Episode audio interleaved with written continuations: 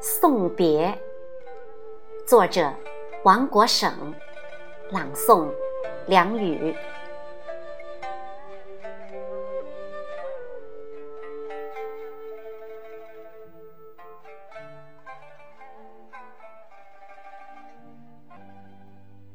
沙沙的春雨落了一夜，天还蒙蒙亮，木门就嘟嘟响了。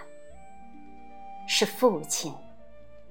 早起已成为他的习惯。不过今天不是披着星月喂猪，也不是踩着露水担水，而是过来为我们送行。父亲常年劳作的赤红脸庞和黑黢黢的木墙相映成趣。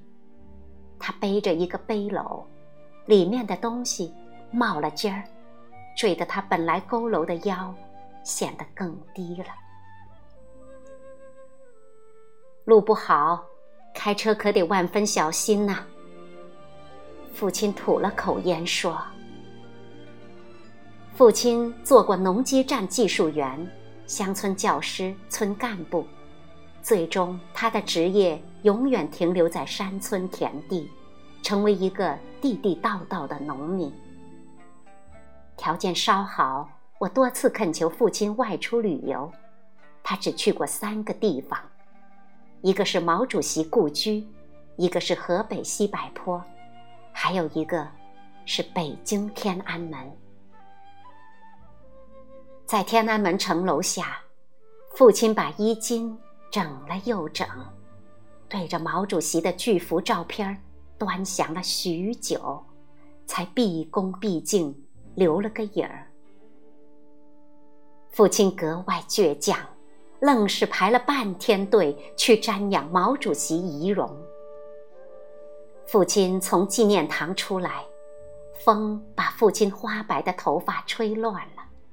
是夏日，风中的父亲悲喜交集道：“这辈子，终于见毛主席一面，死也值了。”父亲说什么也不愿在城里住，他更愿意待在老屋后面的地里忙活，春耕耘，秋收获，任岁月把他的华发纺成白霜。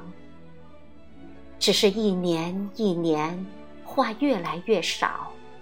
每年我们回来过春节，他都要忙活，停不下来。每次离开，也是他和老妈送。素来滴酒不沾的父亲，在我们回城的夜晚，喝了一大罐啤酒，叮咛的话重了又重。出了吊脚楼，父亲向前走，不说话。一个背篓在他瘦削的背上摇摇晃晃。那只叫小帅的小狗在后面也摇头晃脑的跟着。我和霞牵着丫头走在最后面。林中雾霾漫过来，漫过去，乳白色的雾气。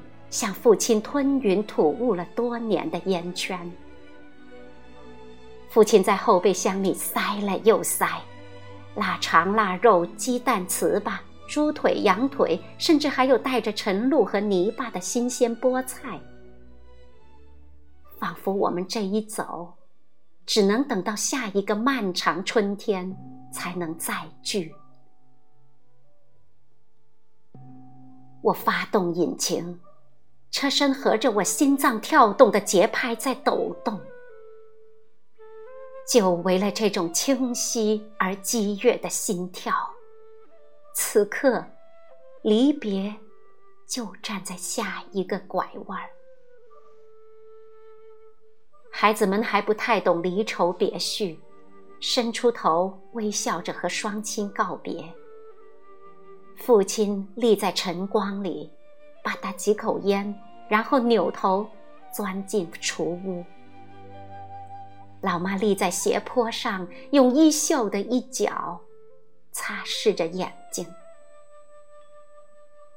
丫头说：“外婆哭了。”我心抖的一酸，一踩油门，车便驶在弯弯曲曲的山道上。